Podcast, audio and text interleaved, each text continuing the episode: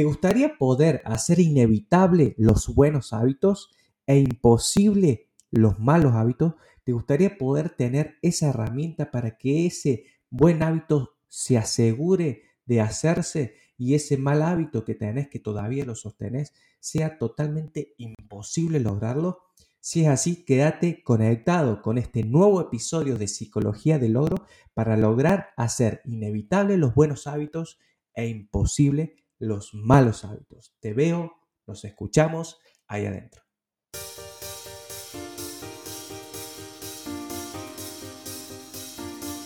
Amigos, amigas, bienvenidos a Psicología del Logro, un espacio que transforma.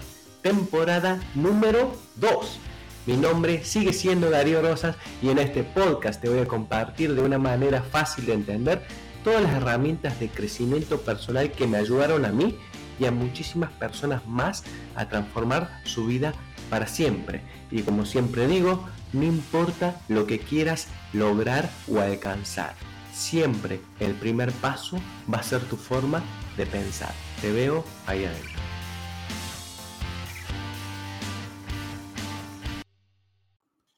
Amigos, bienvenidos, bienvenidos una vez más a este podcast llamado Psicología del Logro. Mi nombre es Darío Rosas y estoy nuevamente conectado con ustedes desarrollando este libro tan conocido, pero em, poco estudiado o poco puesto en práctica, porque habla de cómo crear hábitos y el libro se llama Hábitos Atómicos de James Clear. Lo que vamos a estar compartiendo hoy y los que me están viendo me ven que modulan mucho es porque todavía ando con los brackets, obviamente.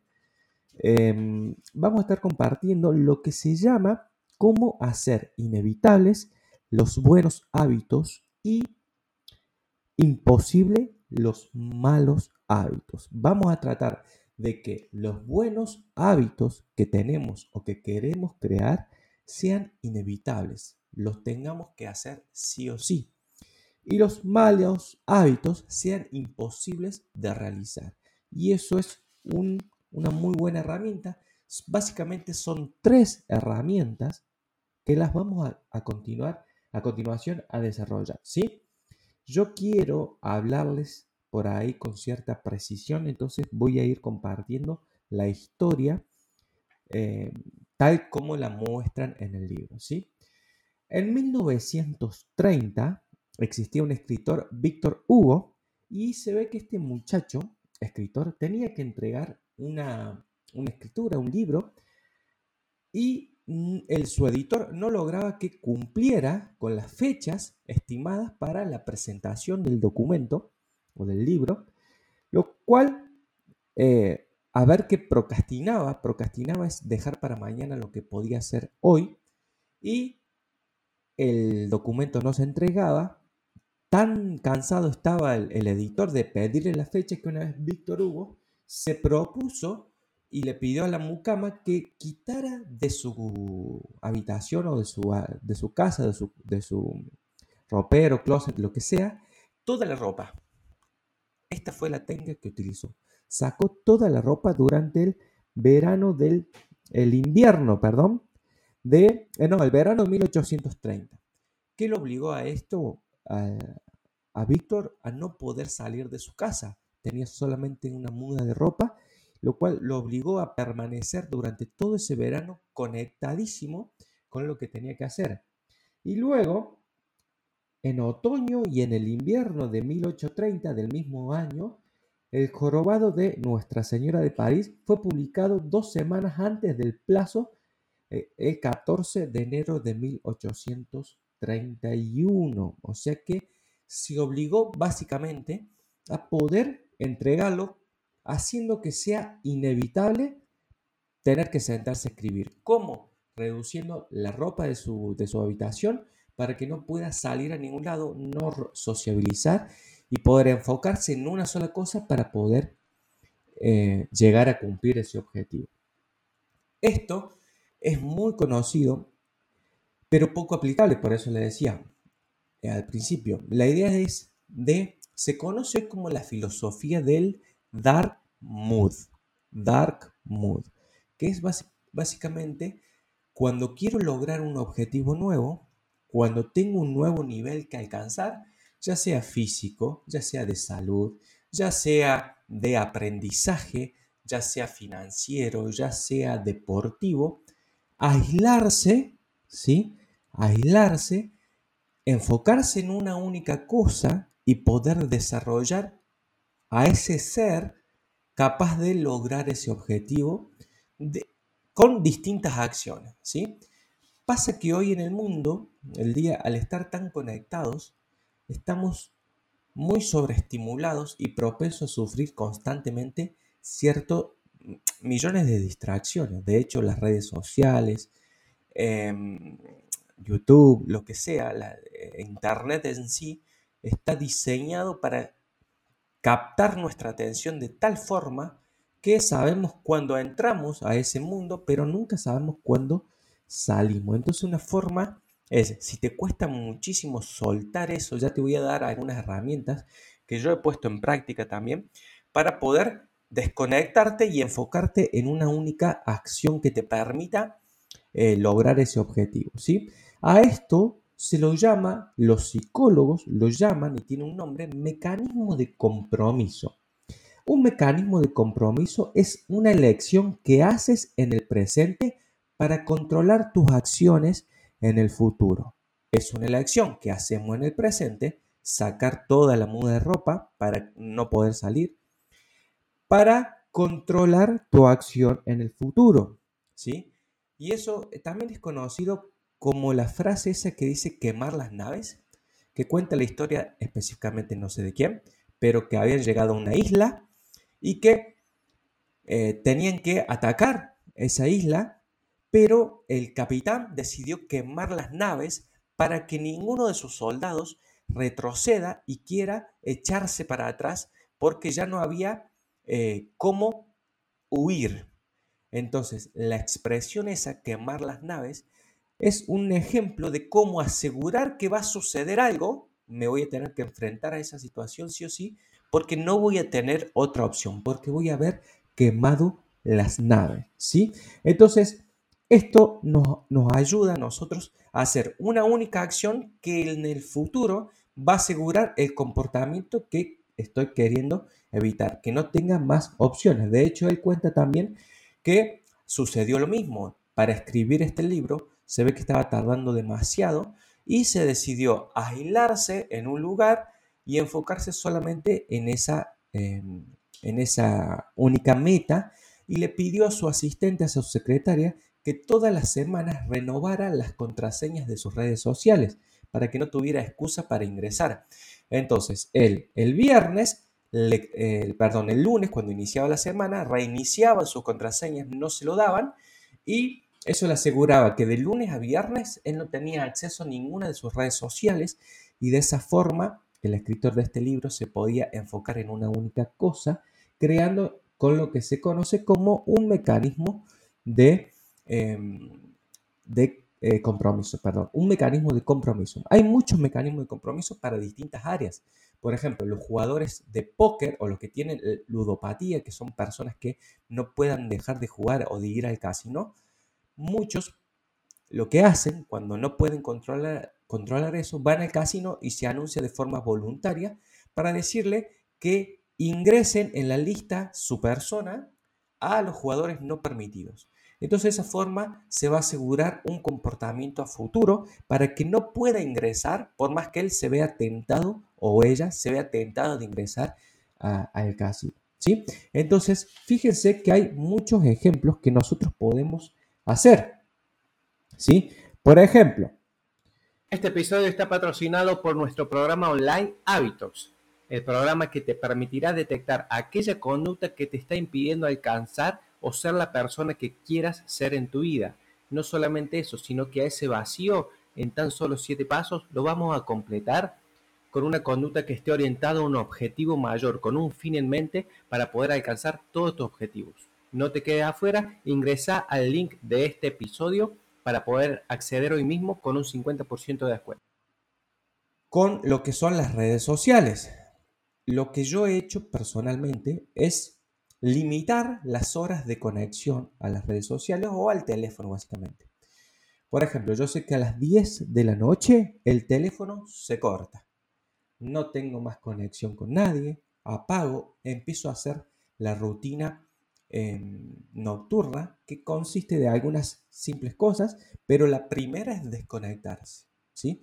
Desconectarse porque muchas personas no coinciden, eh, no logran tener un sueño de calidad porque no tienen hábitos nocturnos para lograr un buen descanso.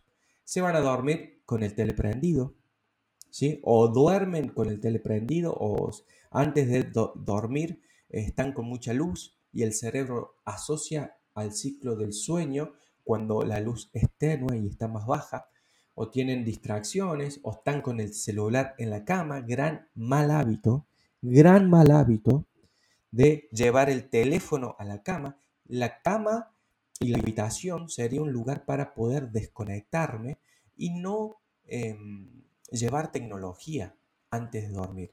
No tiene que haber nada de tecnología. Yo nunca, va, no creo, pero desde que me empecé a, vivir solo, nunca puse un televisor en la habitación. Nunca puse un televisor en la habitación. Y nunca tampoco dormí con el celular en la eh, mesita de luz o a donde esté. Tengo un reloj viejo que con él me despierto, que solamente lo uso de alarma, ¿sí?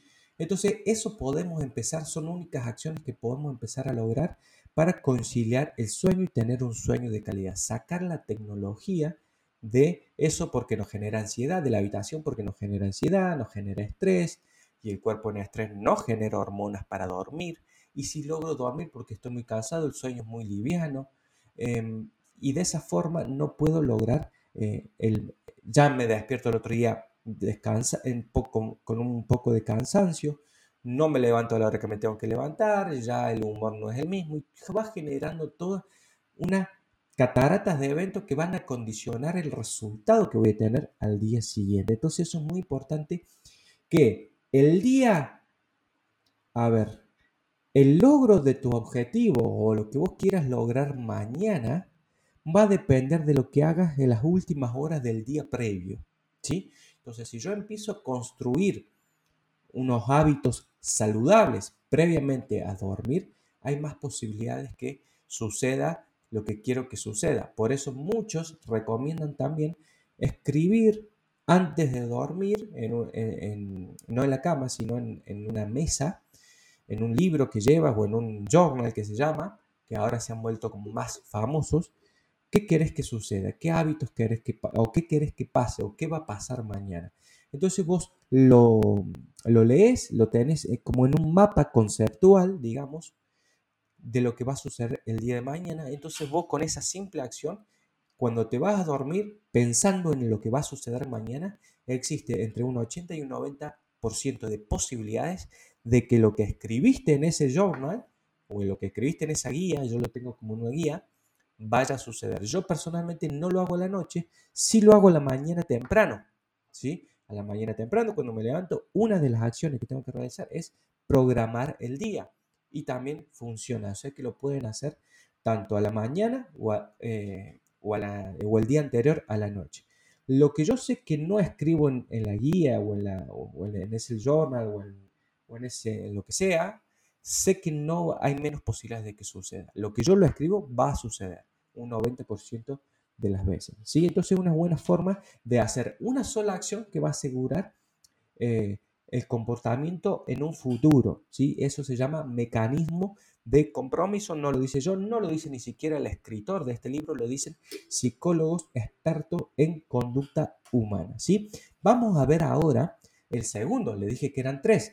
El segundo es cómo automatizar un hábito y no pensar en él otra vez. ¿sí? Existe una historia también que antecede a esta, a esta herramienta, que es la, historia de la caja de la herramienta. Se la voy a resumir muy rápidamente.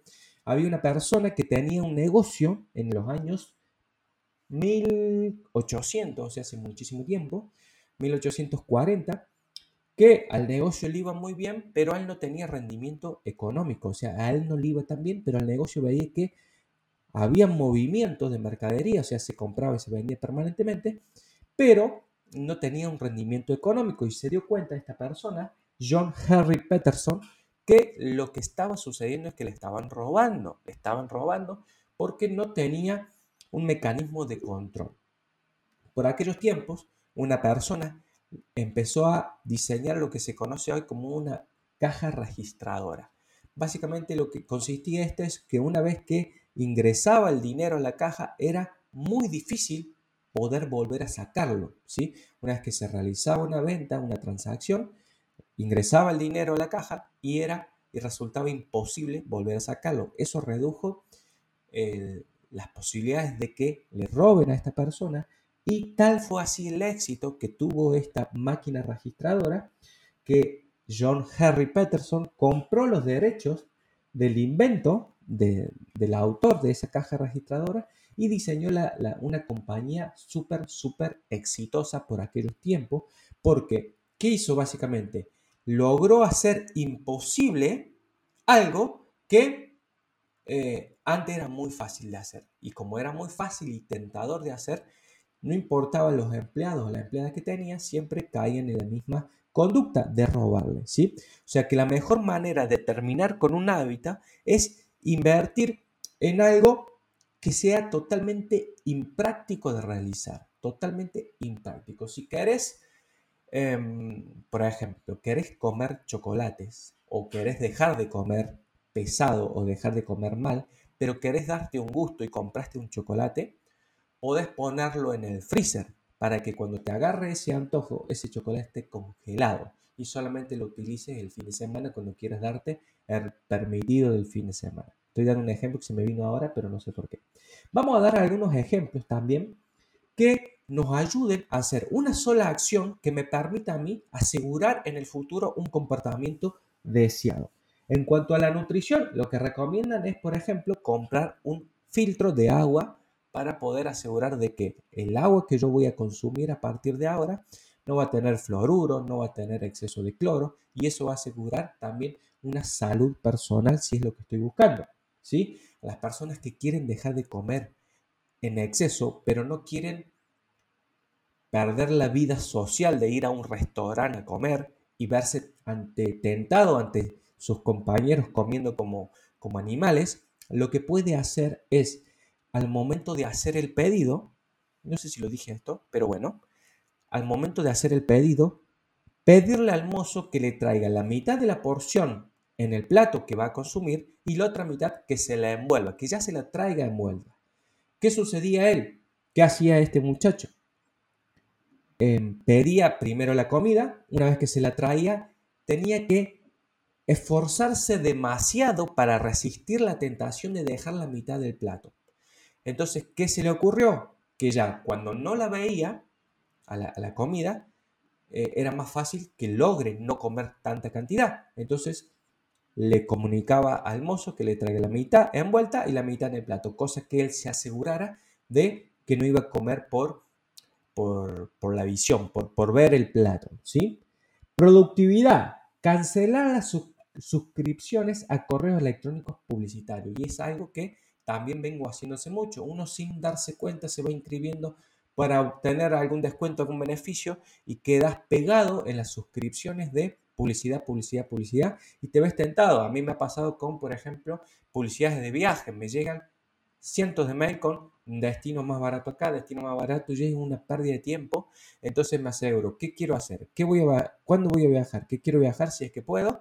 y me, enfoco en un solo único viaje y busco sobre todo ese único viaje. Pero me llegaban cantidades de mail, entonces eliminé todas sus suscripciones a ese tipo de mails. Apagar las notificaciones y pon los chats grupales en modo silencio. Personalmente lo que hice también en algún tiempo, que ahora lo sostengo, tenemos muchos grupos de WhatsApp y muchos son de eh, cotidianidad, de cosas que no, por ahí no son tan importantes y los archivé. Entonces, cuando yo ingreso a ver eh, a esos grupos, que generalmente son más de amigos, es por una decisión, no porque tengo el tiempo libre y no porque está ahí en la notificación pidiéndome que la abra, básicamente tentándome y, buscando eso. Entonces estoy tratando de disminuir el tiempo de conexión y estas son algunas de las acciones que estoy haciendo, que justo cuando leo este libro, que yo ya lo había leído, em, me, había olvidado, pero las he ido incorporando, ¿sí? Pon tu celular en modo silencio. Obviamente, el celular siempre lo tuve en modo silencio, pero está bueno que podamos incorporar el estar en modo silencio y algunos celulares lo que pueden hacer para la llamada de emergencia es, eh, por ejemplo, son familiares, poner a ese contacto como eh, prioridad, como llamada de emergencia, y aunque esté en modo silencio, aunque esté apagado, aunque esté, eh, no sé, no molestar, esa llamada de ese pariente, si va a llamar, va a sonar el teléfono, ¿sí? Lo pueden hacer. Utilizar filtros de correo electrónico, bueno, ya lo dije, Eliminar los juegos y las aplicaciones de redes sociales también puede eh, servirles mucho. Em, finanzas. Acá habla unas opciones de finanzas. Inscribite un plan automático de ahorro. Muchos bancos te, ni bien te ingresa tu sueldo, tu jubilación, lo que sea. Si vos le das la orden al banco y la autorización, te toma un porcentaje de, de lo que ingresa mensualmente y te lo lleva a otra caja de ahorro o te lo lleva a otro lado a un destino de ahorro. Entonces eso puede hacer también evitar lo que es eh, el consumir demasiado o, verte tentado de comprarte algo que por ahí no te hace falta y como está el dinero ahí lo compras. ¿sí? Salud. Em, bien, no, en salud habla básicamente de comprar una silla con soporte para la espalda y un escritorio de pie. Bueno, eh, puede ser, está, bien. Eh, Perfecto, esas son algunas de las acciones que podemos empezar a, realizar de que nos llevan una única acción y que nos van a asegurar una cosa en el futuro, alguna conducta en el futuro que querramos evitar. ¿sí? Automatizar algunos de los ejemplos que mencionan. ¿Cómo saber qué quiero en mi vida? La frase más buscada dentro de Google. Y así exactamente es como yo me sentí hace unos años, totalmente vacío, sentía que no tenía control de mi vida, estaba como un barco a la deriva. Pero luego de muchos años de introspección y muchas horas de estudio, pero casi sin darme cuenta, comencé a diseñar como un plan, un plan que me permitió a mí tener absoluta claridad, no solo de lo que quería, sino también de quién era y sobre todo cuál era ese próximo paso que me permitiría a mí alcanzar cualquier objetivo que, me propusiera y que quisiera. A este proceso lo empaqueté en una serie de siete pasos a la cual llamé Profecía del Logro. Siete pasos para diseñar y recuperar el control de tu vida. Y podés acceder hoy mismo a este mismo programa con un 50% de descuento. No te quedes afuera.